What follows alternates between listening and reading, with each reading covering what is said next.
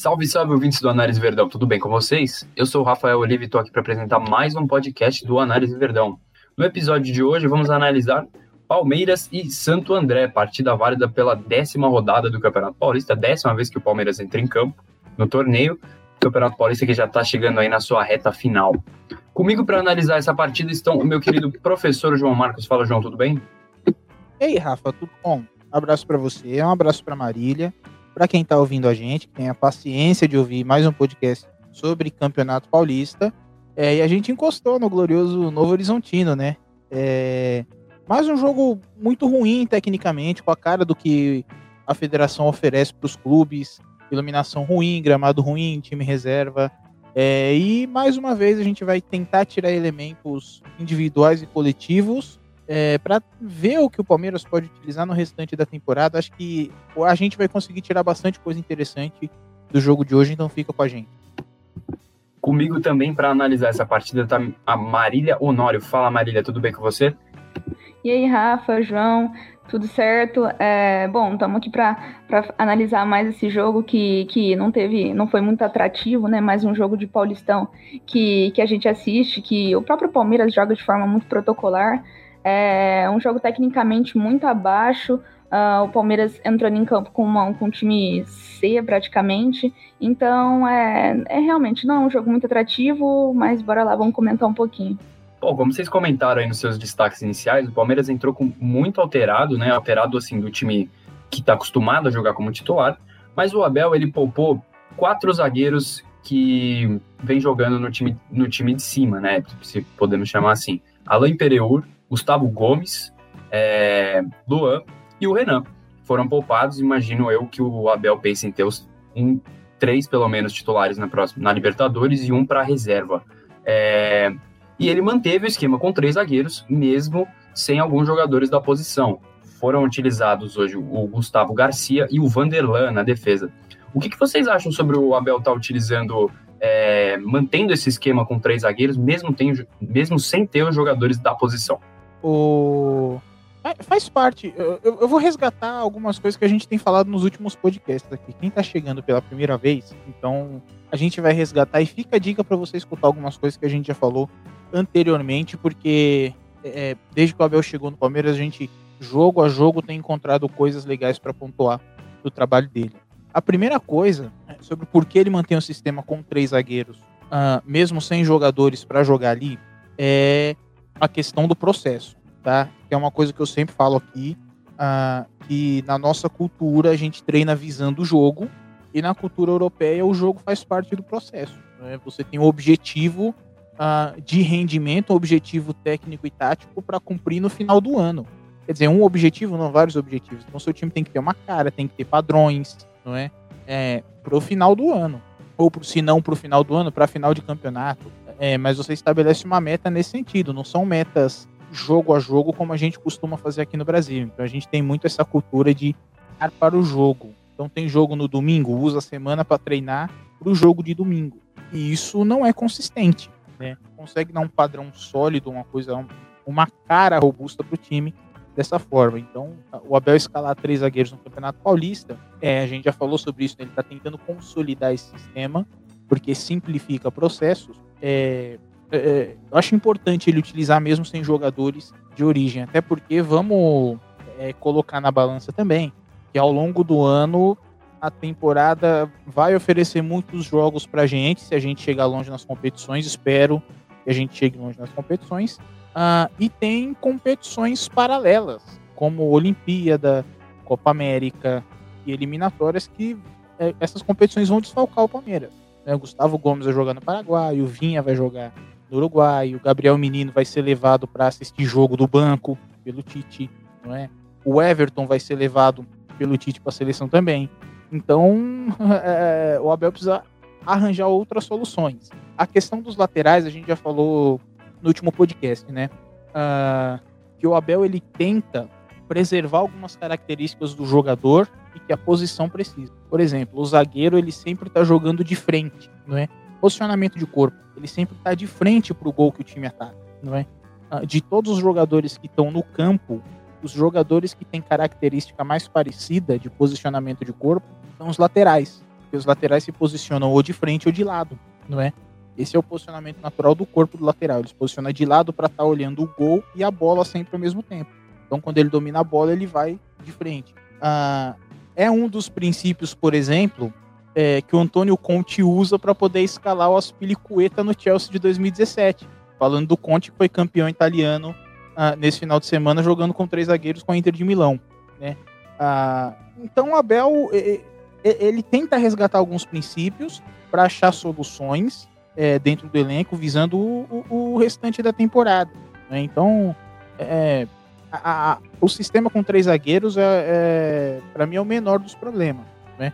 A, a, grande questão, e aí eu vou pegar no pé da direção do Palmeiras de novo, pelos reforços, é que esses jogadores que o Abel está escalando nessas funções é, aparentam não ter facilidade para jogar como zagueiro. E aí a gente vai falar depois nas dificuldades que a gente teve de construção, né?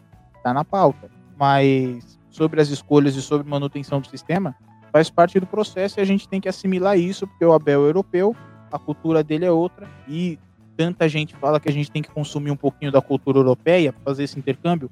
Então vamos ter boa vontade, vamos consumir um pouquinho da cultura europeia é, não faz mal para ninguém, que ele também está consumindo um pouquinho da nossa cultura. Bom, eu acho que mais do que o Abel manter o sistema para que todos os jogadores assimilem, é, o fato de jogar com três zagueiros é a questão que a gente também não tinha outros tantos zagueiros à disposição para repor.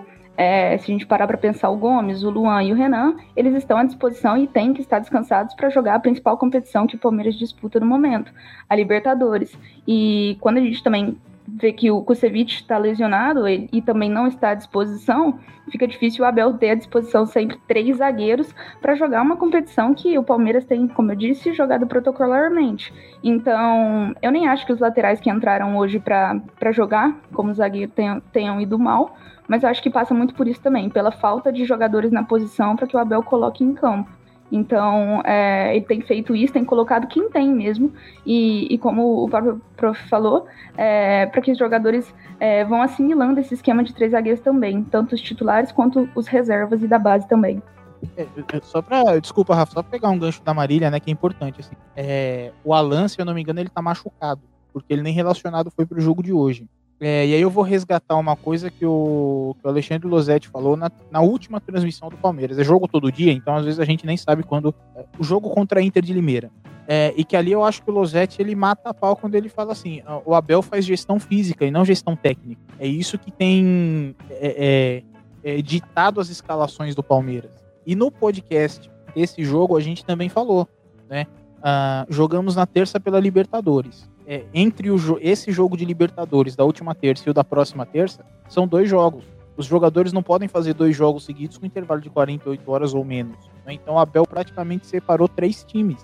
É, então é muito complicado fazer esse tipo de, de, de, gestão e escalar aquilo que você tem de melhor. Vai ter improviso mesmo, até porque, como a gente já vem cantando essa bola há bastante tempo, o elenco do Palmeiras, então faz parte. Eu acho que é, é, é foi importante ele manter o sistema e tentar encontrar soluções, porque ao longo da temporada a gente vai ter esse tipo de dificuldade, igualzinho, igualzinho que a gente teve dificuldade hoje contra o Santo André para escalar, a gente vai ter no restante da temporada se a gente for longe das competições e tomara que chegue. É, eu ia emendar mais uma pergunta sobre o mesmo assunto. Então, em resumo, vocês acham mais importante tentar manter o esquema independente dos jogadores ou adaptá-lo de acordo com os jogadores que ele tem à disposição? Eu, eu, eu, falo também como treinador. Acho que é muito mais importante você manter não só o sistema, como também os conceitos, independente dos jogadores. Os jogadores você adapta, não é? Você vê um jogador que tem característica aqui, é, que casa com a função, outro que casa com a outra função, e você vai reorganizando a equipe. É, eu acho que vale destacar, é, nessa, nessa própria pergunta que você fez, que hoje a gente estava marcando, não estava marcando com linha de 5, hoje a gente marcou com linha de 4 atrás, não é? Uh, então, uh, com jogadores diferentes, o Abel vai aplicando é, é, conceitos, padrões, e o time vai se adaptando, ele vai vendo que se encaixa e não encaixa uh, de acordo com a característica dos jogadores. Eu acho que o importante é isso, manter sistema e manter conceitos independente da escalação. É, se o jogador é lateral e naquele jogo tá fazendo ponto ou tá fazendo zagueiro, paciência. É, é se a característica dele casa e o time tá precisando, vale a pena manter o sistema. Eu acredito nisso também. Acho que é importante a gente manter o esquema, por mais que o Abel tenha que fazer improvisações. É, se caso, se caso não, né? O Palmeiras vai perder jogadores para para a Copa América e, e, a gente sabe que com esse calendário terrível o Palmeiras vai ter lesões. Isso é, é uma questão de, de tempo para que isso comece a acontecer e, e, vai precisar haver essas improvisações. Então, em determinado momento, o Garcia vai ter que ser terceiro zagueiro e ele precisa então estar tá preparado para se o Abel precise dele, ele vai ter que entrar nessa posição. Então é importante que ele já vá jogando para que não seja então uma novidade se caso essa improvisação tenha que acontecer. É, e no começo eu tinha cometido, disse que o Alan Imperior tinha sido poupado para o jogo da Libertadores, mas a informação que, que eu vi aqui é que ele está realmente fora por, por, por, lesão, mas é que as informações estão meio desencontradas. A diretoria do Palmeiras não é lá muito transparente em relação a essas questões, né? Então, para a gente ficou um pouco complicado também. É, não informa, né? Não informa. Não a informa. Fica... Jogador está lesionado através da coletiva do Abel, por exemplo. A gente não sabe qual o tempo de recuperação do jogador, se hoje realmente ele ainda estava lesionado ou se ele já estava disponível e foi poupado para uma sequência de temporada, assim, não, não poupado de descansado, mas assim, ó, segura um pouquinho que ele ainda não está pronto. Enfim, é, é, é complicado, mas é isso, ele está ele tá lesionado e por isso ele não, não jogou hoje. O próprio fato do Vinha estar jogando esses jogos é porque ele pegou esse gancho de três jogos na Libertadores e a gente também nem tinha ficado sabendo. É, foi por conta da, da, mídia alternativa mesmo, porque o Palmeiras não divulgou. E aí a gente percebe que o jogador também entra até desinteressado em um campeonato que ele sabe que ele nem deveria estar jogando, porque ele tinha que estar jogando mesmo a Libertadores, porque ele é titular absoluto, né?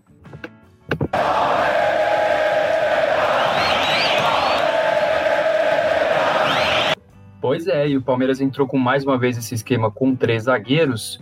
E o jogo no Campeonato Paulista foi mais um que ficou muito abaixo, um nível técnico muito baixo das, de ambas as equipes, né? Tanto do Palmeiras como do Santo André. E mas pelo menos o, o Palmeiras voltou a vencer, mas vimos muitos erros de passe, tomada de decisões erradas, é, jogadores perdendo gol, dificuldade na construção ofensiva, como o Prof destacou também no, no seu comentário explica o que explica esse, esse jogo tão ruim do Palmeiras no, pelo Campeonato Paulista, assim como vencendo outros também, né? Com esse time alternativo. É, a, a, o, o, campeonato joga contra. Vamos falar a verdade. Muita coisa dificulta uh, para que os times joguem um futebol minimamente decente. Não é futebol bonito, é um é futebol com padrões. Uh, e a gente pode falar, por exemplo, de como os zagueiros têm dificuldade para conduzir bola, para tomar decisão, não é? Uh, o Vanderlan, que hoje jogou como zagueiro pelo lado esquerdo, uh, na categoria de base ele faz zagueiro, lateral e ponta. Então, é um jogador que não devia ter dificuldade, por exemplo, para conduzir essa bola, uh, uh, para empurrar o Palmeiras ao ataque, não é? mas no sistema com três zagueiros ele fica um pouco travado. O Garcia pelo lado direito é a mesma coisa. e isso só consegue com repetição, com treino. Se não tem treino, vai no jogo. O jogador precisa assimilar isso com bola ou sem bola, ele precisa subir. Né? É, esses zagueiros, de lado principalmente, eles funcionam praticamente como laterais. Só que eles não chegam ao fundo, são fazendo uma comparação grosseira, tá? Me desculpa quem tá ouvindo, mas assim, são como se fossem laterais construtores. São laterais, laterais que simplesmente ajudam a circular essa bola. Então eles ficam na altura do meio de campo, é, ajudando a dar tapa de um lado para o outro a fazer essa bola rodar, tá? É, e os nossos zagueiros não têm conseguido assimilar isso. É, outra coisa que dificulta. O gramado. Gramado horroroso. Horroroso gramado uh, do Canindé. Parecia aquele, aquele tapete de bem-vindo que a gente usa para limpar o pé. Grosso, grosso, grosso, grosso. Uh, não dá para jogar no gramado desse. Iluminação ruim.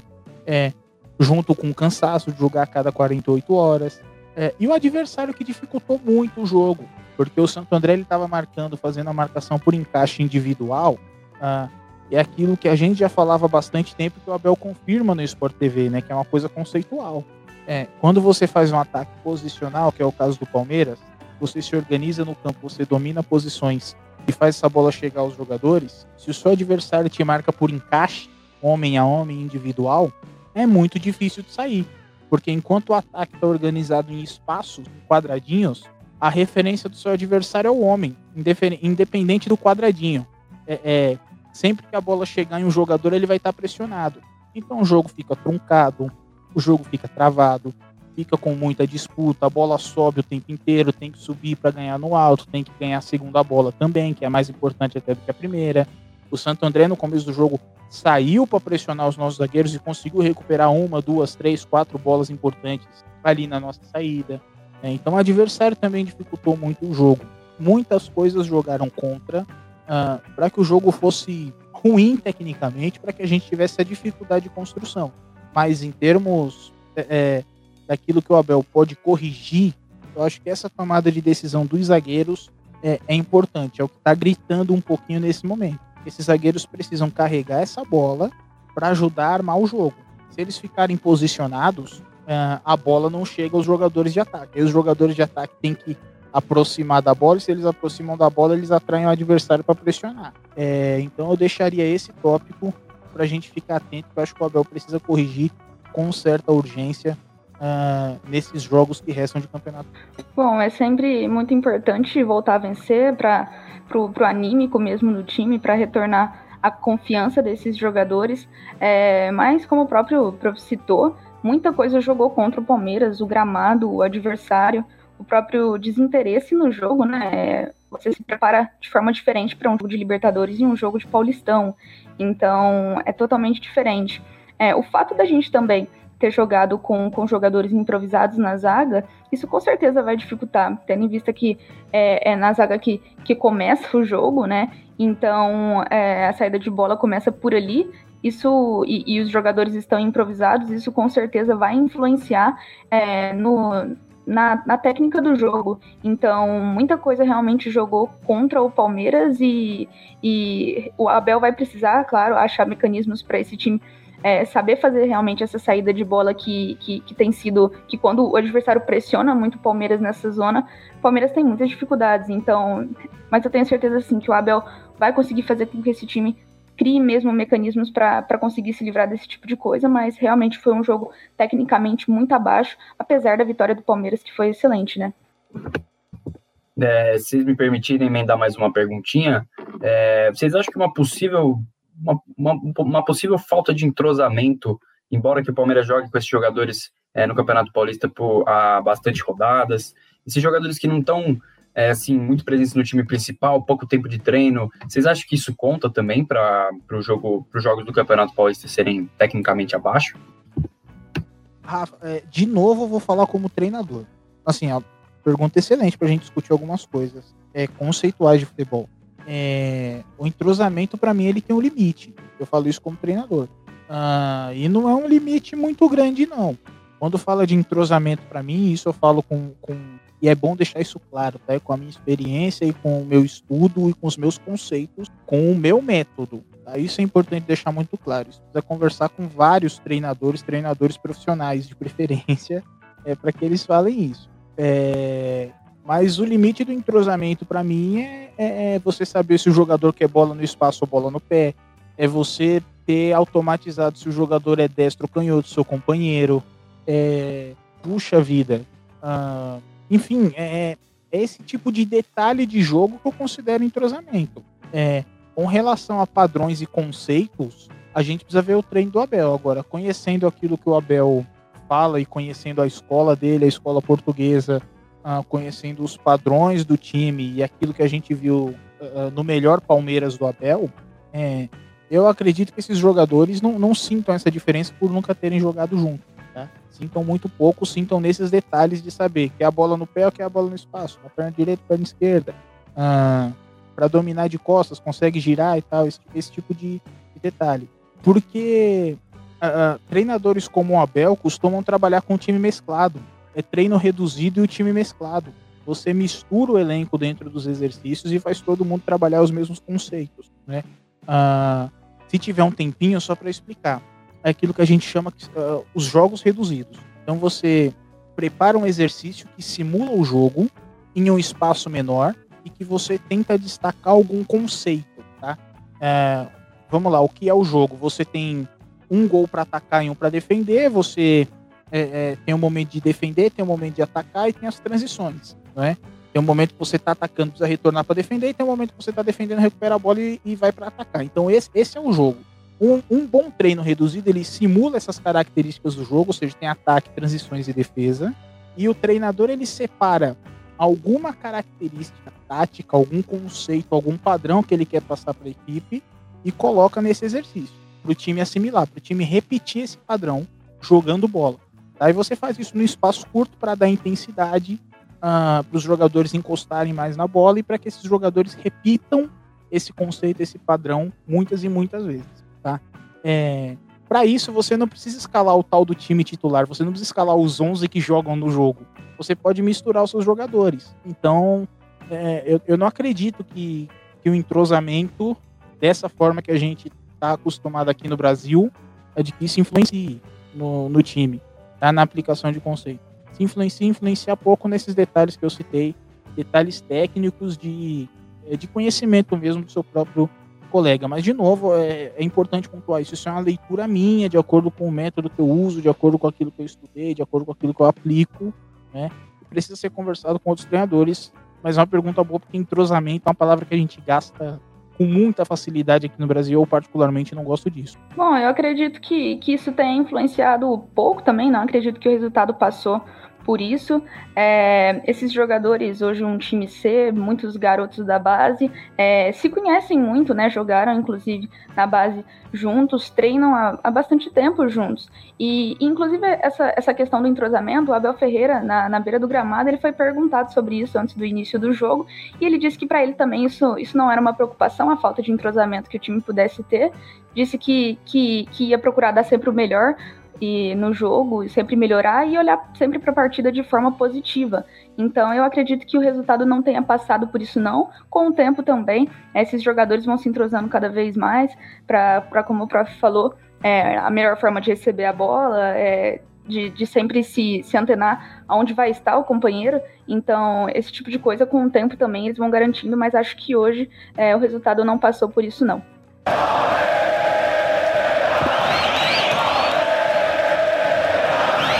Muito bom. Então, é, falando mais sobre desempenho individual, é, tem alguns jogadores que estão há algum tempo não estão na sua melhor fase, né?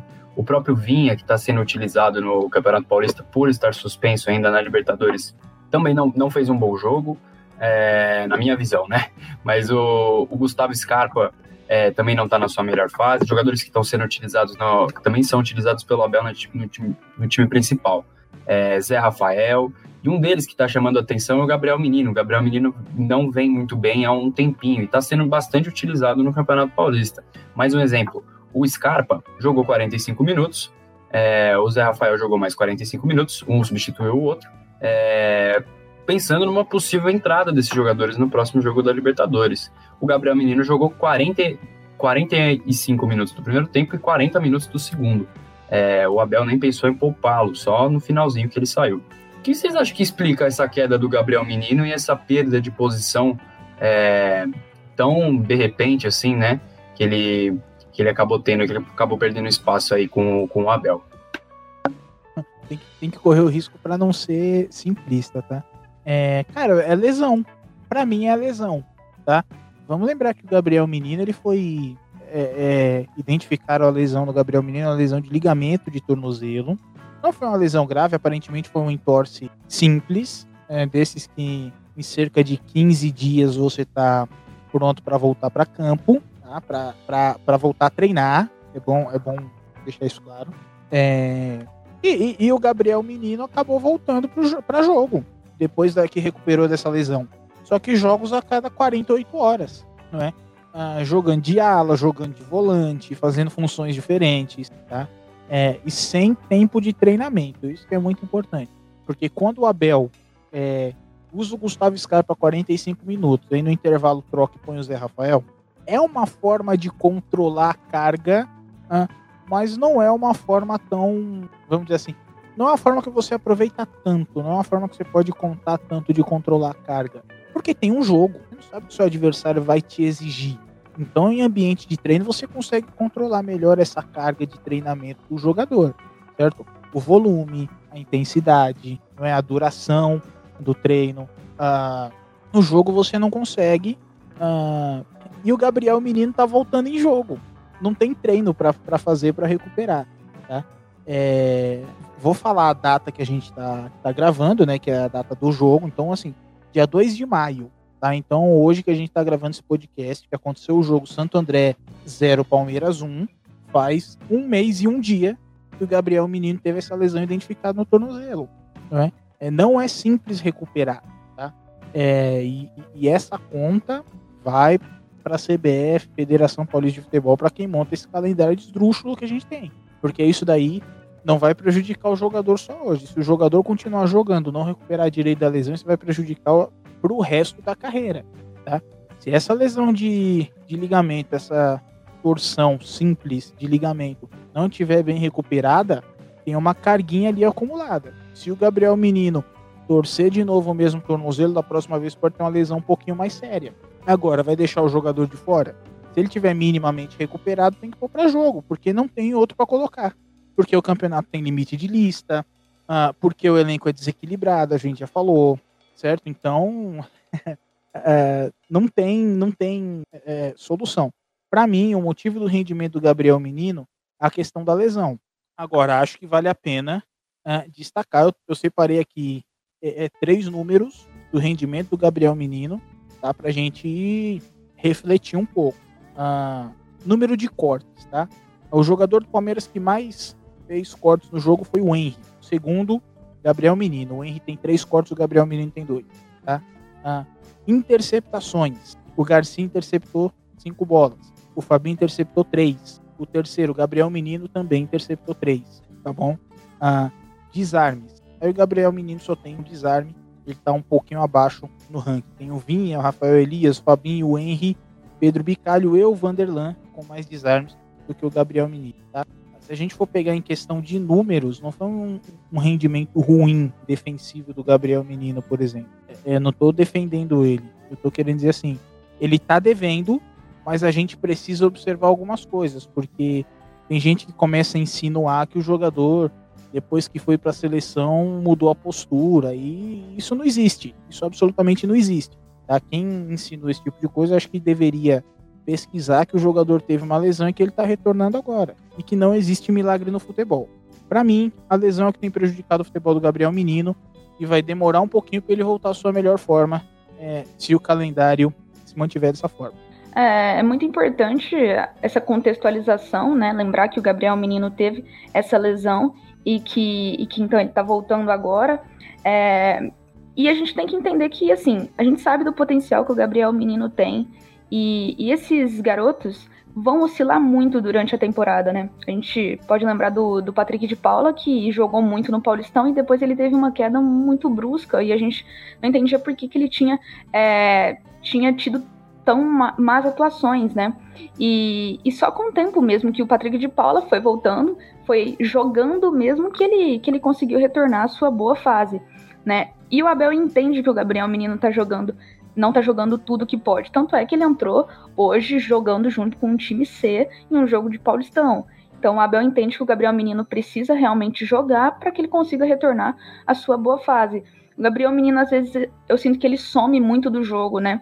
É, erra muito, muitos cruzamentos, algo que, que ele não, não fazia antes, alguns passes realmente às vezes muito desinteressado no jogo, mas passa muito realmente pelo fato é, dessa lesão que ele teve, né? E, e eu acredito que só jogando mesmo para que ele retorne à boa fase, né? O próprio Henry, a gente viu que até dois jogos atrás ele estava cometendo erros, é, erros que estavam combinando em gols e só jogando como hoje, que ele teve uma excelente atuação, que a gente viu que ele realmente pode render e que, e que vai ser muito importante para o Palmeiras. Então, o Gabriel Menino ele tem que seguir jogando, mesmo que em jogos de menos importância, para ele ir realmente adquirindo novamente esse, esse ritmo de jogo para voltar realmente à boa fase. E outra coisa, desculpa, Rafa, vou cantar essa bola de novo para quem está ouvindo a gente, tá?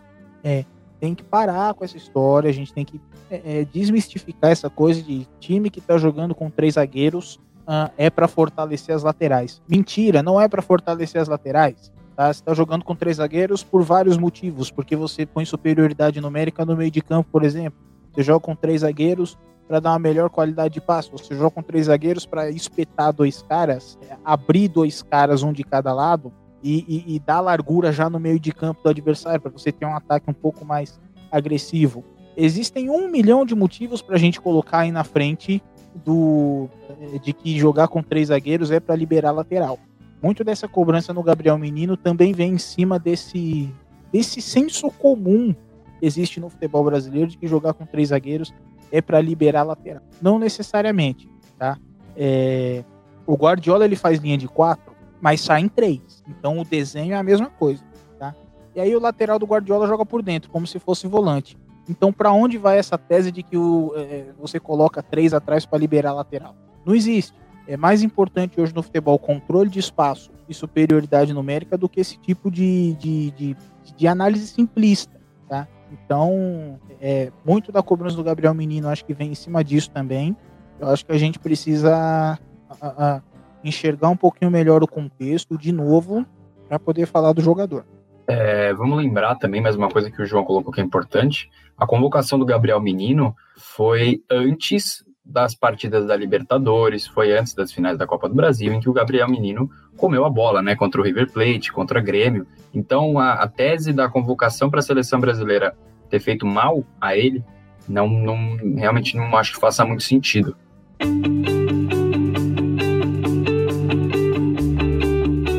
O Análise Verdão é parceiro do ClipDraw, a melhor ferramenta de análise esportiva do mundo. Se você já é um analista ou deseja analisar jogos ou situações de jogo, você precisa do ClipDraw. E você que acompanha a Análise Verdão tem um desconto exclusivo na compra do software. Acesse abre.ai barra análise e garanta sua licença ClipDraw. Você não vai se arrepender.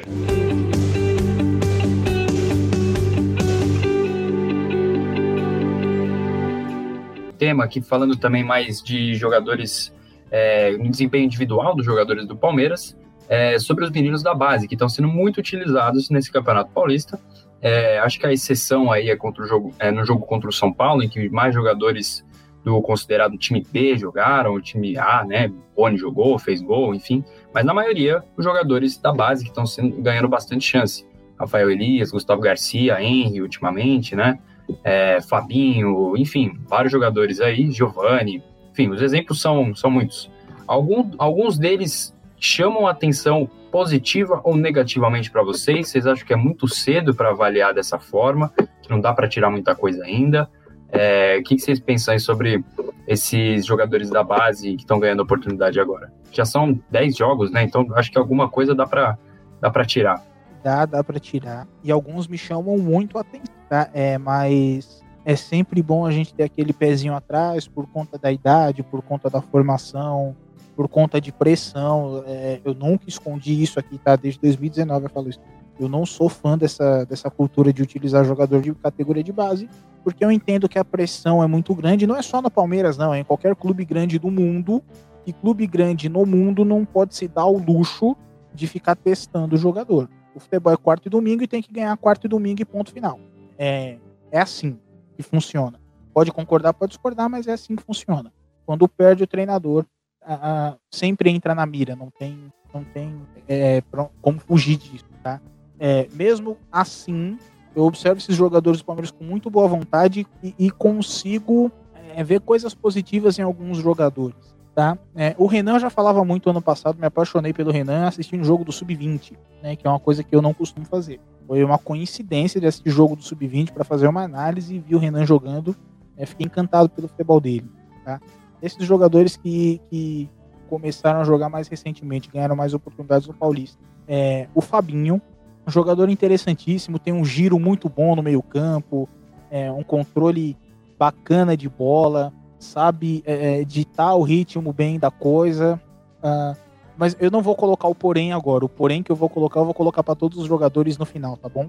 É, mas essa é a minha avaliação positiva uh, do Fabinho. Gostei muito do Giovani também, é um jogador que tem muita facilidade para uh, para jogada de mano, pro drible, um contra um. É, é, sempre na direção do gol e é um jogador que dá alternativa, dá recurso, porque uh, pelo que eu percebi, é um jogador canhoto, é sempre para dentro do gol.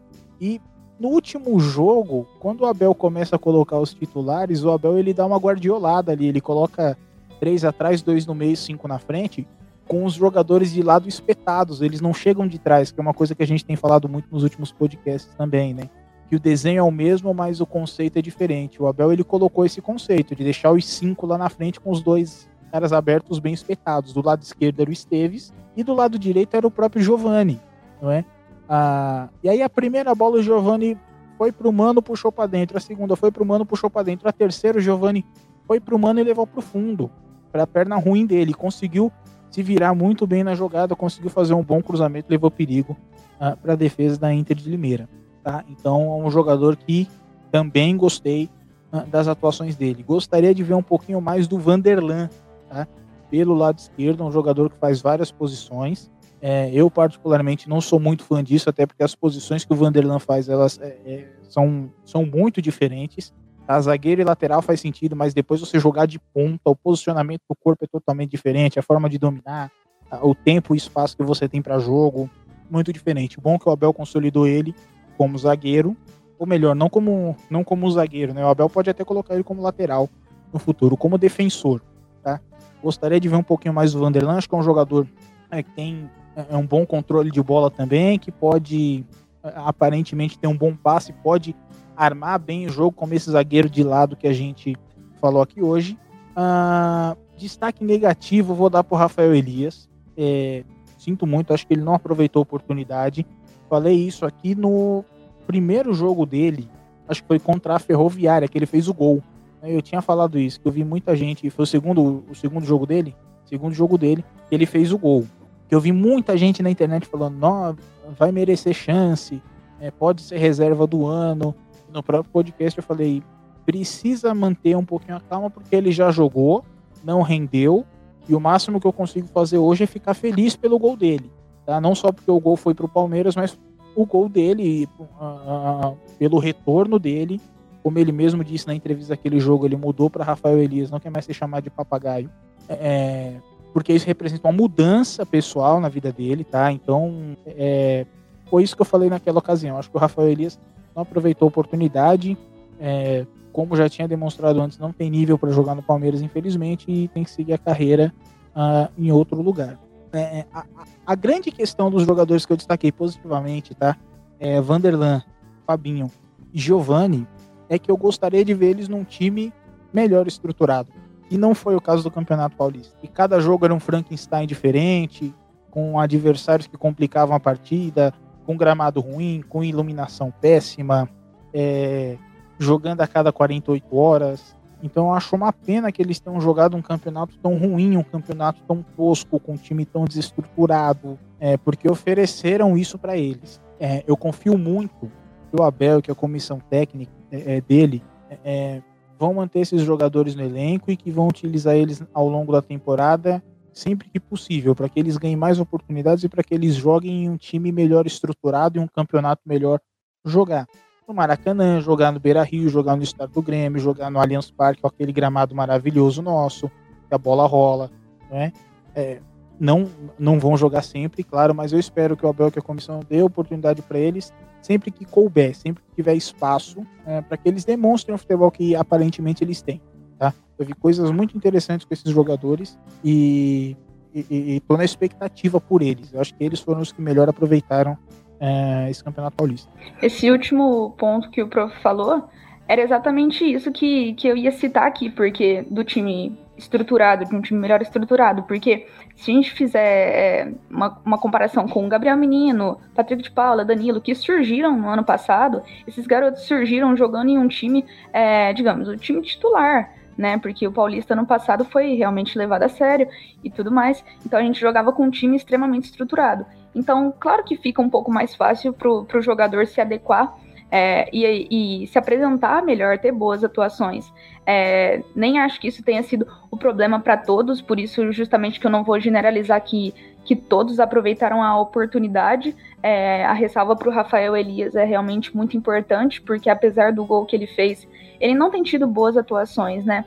É, tem sido aquele jogador que, que, que por vezes é, é criticado mesmo para a torcida, porque não aproveita as chances de gol que teve, já teve inúmeras chances de, de fazer gol e acabou desperdiçando. Ah, às vezes fica até meio isolado lá na frente, não aparece muito para o jogo. Então, e os pontos positivos são o, o próprio Giovanni, o Bicalho, o Fabinho, esses jogadores, mesmo estando em um time é, não tão estruturado, conseguiram apresentar bom futebol e, e, e se destacaram nesse time, né? Mas é, com certeza, se esses jogadores estivessem jogando em um time melhor estruturado, eles conseguiriam é, serem mais destaques ainda, né? Apresentarem melhor futebol ainda. Então acho que passa muito por isso.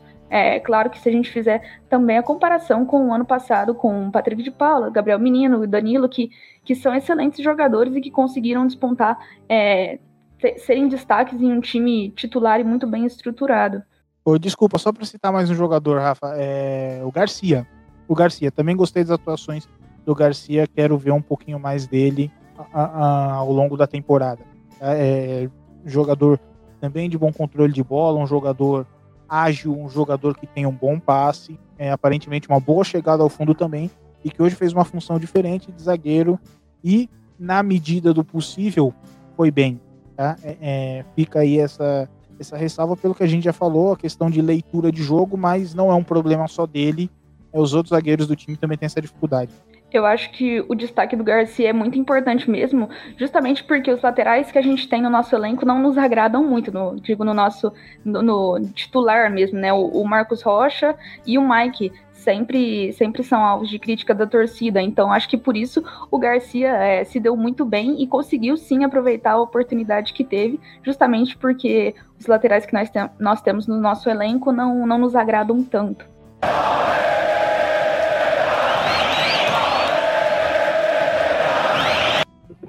Pois é, e o Rafael Elias, como o prof apontou, ele, o único gol dele, né, foi no jogo contra a Ferroviária. Ele jogou a maioria das partidas, seja entrando ou começando.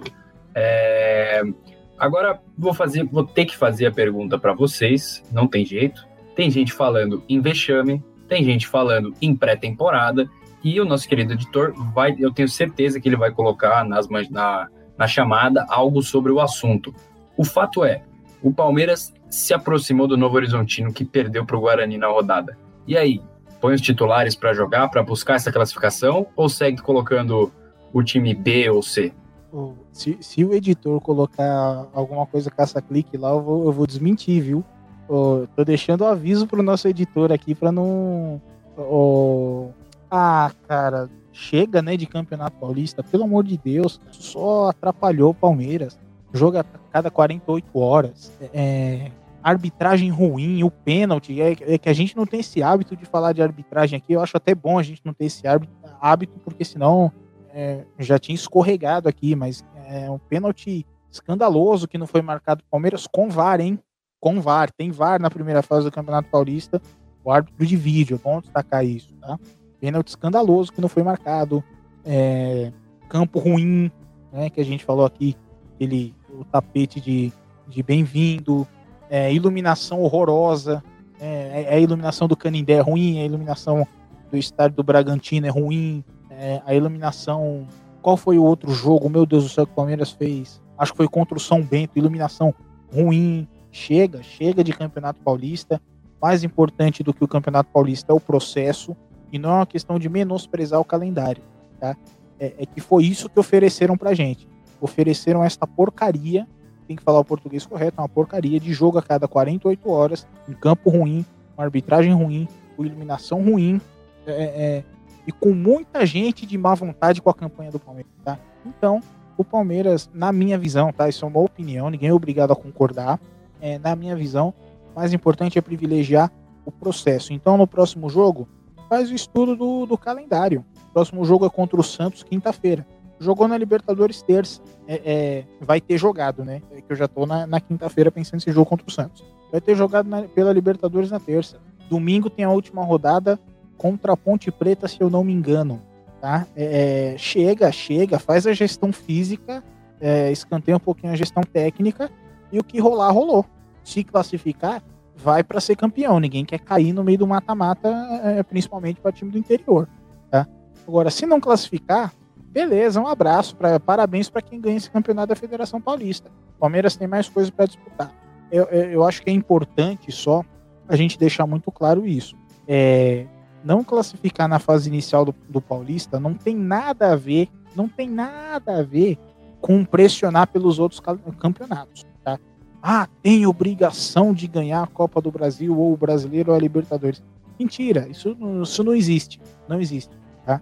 É, deixar o Campeonato Paulista de lado, fazer testes no Campeonato Paulista privilegiar o processo é fazer aquilo que é possível, pensando no bem, pensando na estruturação do Palmeiras. Tá pensando em dar padrão, pensando em deixar os jogadores minimamente descansados para a sequência da temporada.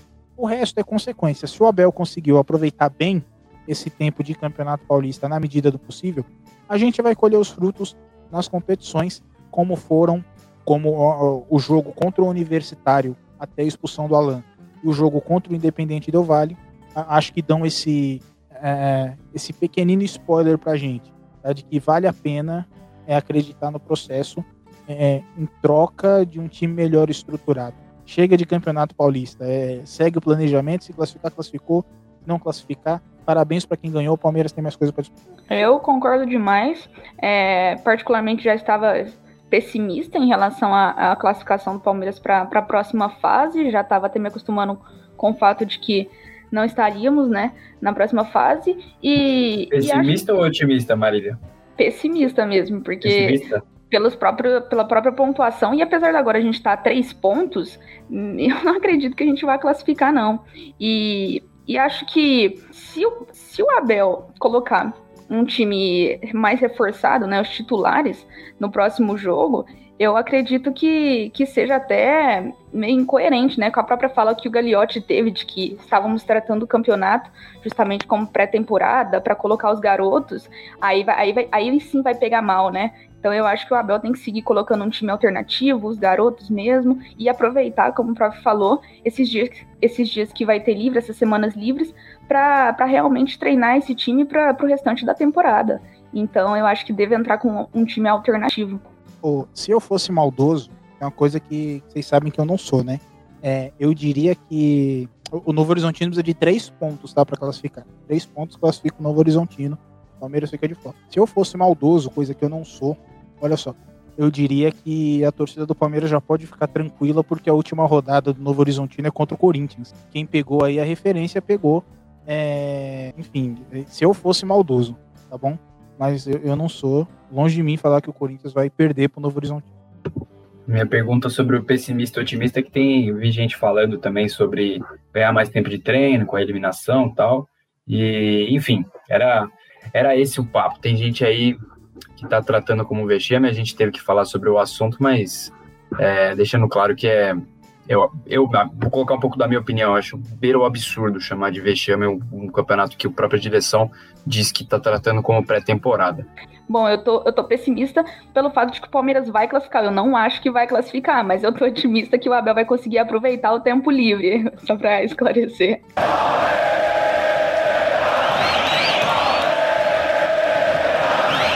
Bom, é isso, gente. Esse foi mais um podcast aqui do Análise Verdão. A gente analisou Palmeiras e Santo André, é, décimo jogo do Palmeiras pelo Campeonato Paulista, vitória palmeirense com gol de Gustavo Scarpa. Estive acompanhado do meu querido professor João Marcos. João, seus destaques finais. Ah, só queria agradecer, Rafa. Obrigado para você, obrigado Marília, quem ouviu a gente. É, tem muito destaque, não. Acho que a gente conseguiu arredondar o que foi essa partida, né? E, e esse Campeonato Paulista dá uma sensação de mais do mesmo sempre, né? Toda rodada a mesma coisa, não tem muita novidade, é difícil a gente achar alguma coisa coletivamente interessante, tem que fazer muita análise individual, ver com cuidado atores, mas acho que a gente conseguiu passar um panorama geral bem, bem legal, não só do jogo, mas também já resgatando a campanha do Palmeiras. Espero que o pessoal que ouviu a gente tenha gostado, tá bom? Uh, um abraço a todos e até a próxima. Também estive acompanhado da Marília Honório. Marília, tem algum destaque final para dar para gente? Ah, é isso mesmo. Uma partida tecnicamente bem ruim. Ainda conseguimos é, muito, muitas coisas para falar aqui, alguns outros destaques da partida. Mas obrigada mesmo para todo mundo que ouviu a gente. Muito legal ter participado com vocês desse podcast. E é isso. Agora é seguir em frente nas competições que realmente vão importar para o Palmeiras, como a Libertadores. É isso, meus queridos. Muito obrigado pela companhia de vocês nesse podcast e pontuar que no momento da gravação deste episódio estamos fazendo live na Twitch. Buras Nosso querido apresentador aqui, oficial do podcast, está lá na Twitch fazendo live. Então segue o Análise Verdão lá, dá uma pesquisada, dá uma força pra gente lá no Twitch. Segue nas outras redes sociais, Instagram, estamos no Facebook, no YouTube, fazendo vídeo toda semana, quarta, domingo. Enfim, tem muito Análise Verdão, tem muito conteúdo do Palmeiras para você. Tanto para futebol masculino como para o futebol feminino. Tem live toda segunda-feira, live das palestrinas lá no Facebook também. Então, segue a gente que a gente está produzindo muita coisa para vocês. Eu sou Rafael Oliva, apresentei mais esse podcast aqui do Análise Verdão. Até a próxima. Obrigado. Tchau, tchau.